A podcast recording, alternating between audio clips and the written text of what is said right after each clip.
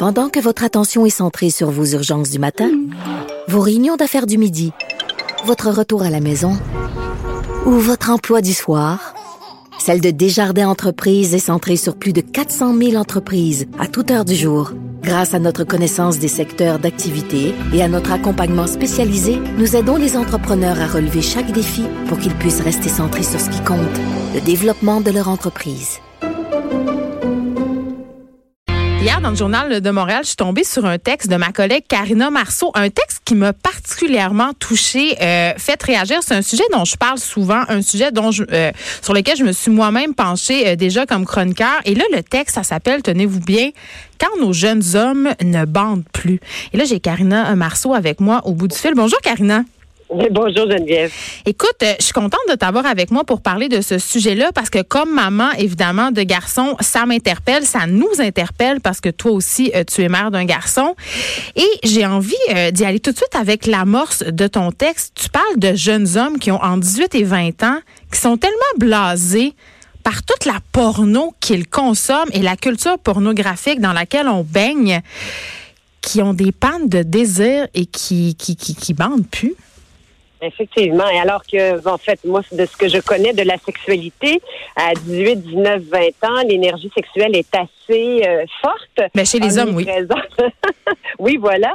Et donc, euh, quand j'ai appris ça, parce que tout ça vient d'une quête, euh, justement, de, de, maman qui, qui se questionne sur comment j'accompagne mon fils dans son éducation, notamment sexuellement. Tout le mouvement MeToo et les questions de harcèlement m'interpellent comme femme, comme féministe et comme maman d'un garçon. Je me dis, OK, on a une responsabilité comme parent pour faire en sorte que, que nos, nos enfants aient des relations amoureuses, saines et, équitables et que je me retrouve pas avec un enfant qui va harceler ses, ses, des copines plus tard. Mais donc, tout ça dans cette quête-là, je parle à toutes sortes d'experts, de spécialistes, sexologues. Et là, j'apprends qu'effectivement, euh, il n'y a jamais eu autant de jeunes hommes qui ont consulté des sexologues parce qu'ils ont des problèmes érectiles, parce qu'ils ont eu une éducation sexuelle basée sur la porno, avec euh, donc ils souffrent de distorsion finalement quand ils se retrouvent dans un lit avec une vraie personne, un corps qui n'a pas été euh, refait, retouché, quelqu'un qui s'entraîne pas sept, euh, sept jours sur sept, et aussi les pratiques sexuelles qui sont plus dans l'intimité et non pas par seulement de pénétration anale, des dans le visage, etc. Bref, ils se retrouvent avec des pannes de désir à un tel point que certains euh, consomment même du Viagra à 18, 19, 20 ans, Viagra qu'ils font venir euh, par Internet. Alors, je me dis, OK, il y a vraiment un problème dont il faut, il faut discuter.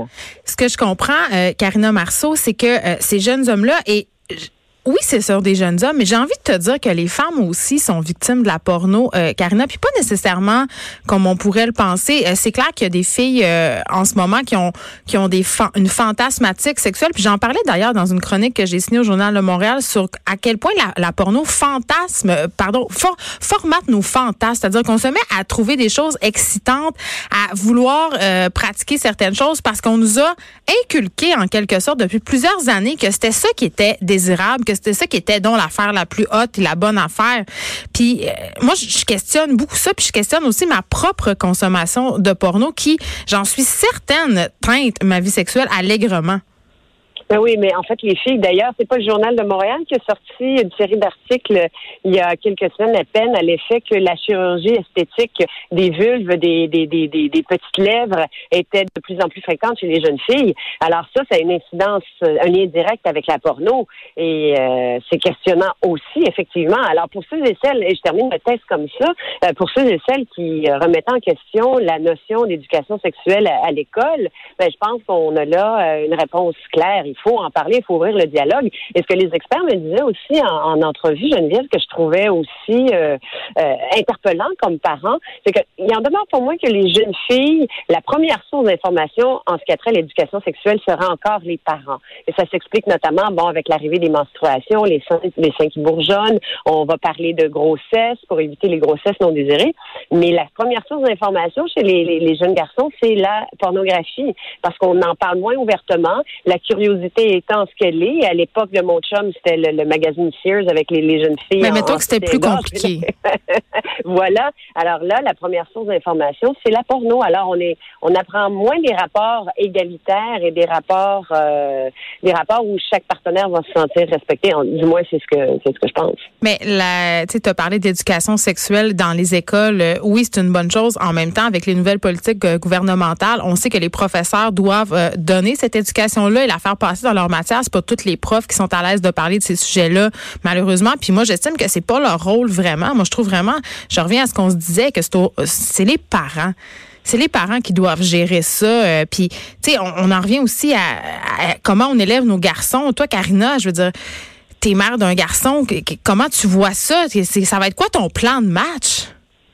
Ben, en, parler, en, parler assurément et moutiller, en fait, et, c'est ça le but de ma quête. Et euh, pour revenir, euh, je, vais, répondre à ta question, je fais juste une petite parenthèse. Effectivement, l'éducation sexuelle devrait être donnée à l'école par des sexologues, au même titre que là, et là, j'ouvre plus grand, que des cours de mathématiques devraient être donnés par quelqu'un qui aime les mathématiques et non pas quelqu'un qui étudie l'histoire. Par fin de la parenthèse.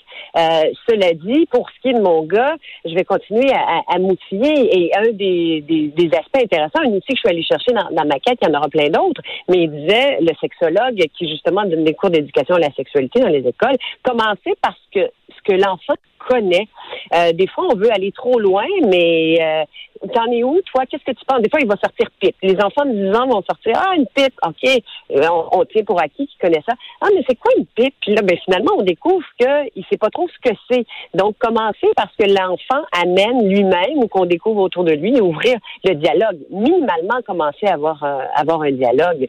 Et il y a certains parents qui sont très mal à l'aise d'ouvrir le dialogue, mais je pense que euh, je pense qu'il faut soutenir comme parents l'éducation à l'amour, l'éducation à la sexualité, c'est aussi nécessaire d'apprendre à écrire, euh, d'écrire et compter. Là. Oui, puis on sait euh, quand même, euh, Karina, qu'avec l'avènement d'Internet, en sixième année du primaire, il y a jusqu'à 80% des enfants qui ont déjà été en contact avec des images pornographiques et sont pas toujours prêts à, à voir ces images-là. par exemple, si un enfant tape sexe, il peut tomber sur des images complètement qui, qui sont très, très hardcore, sans faire exprès, là, pas parce que chercher ça à chat, faire une recherche sur chat.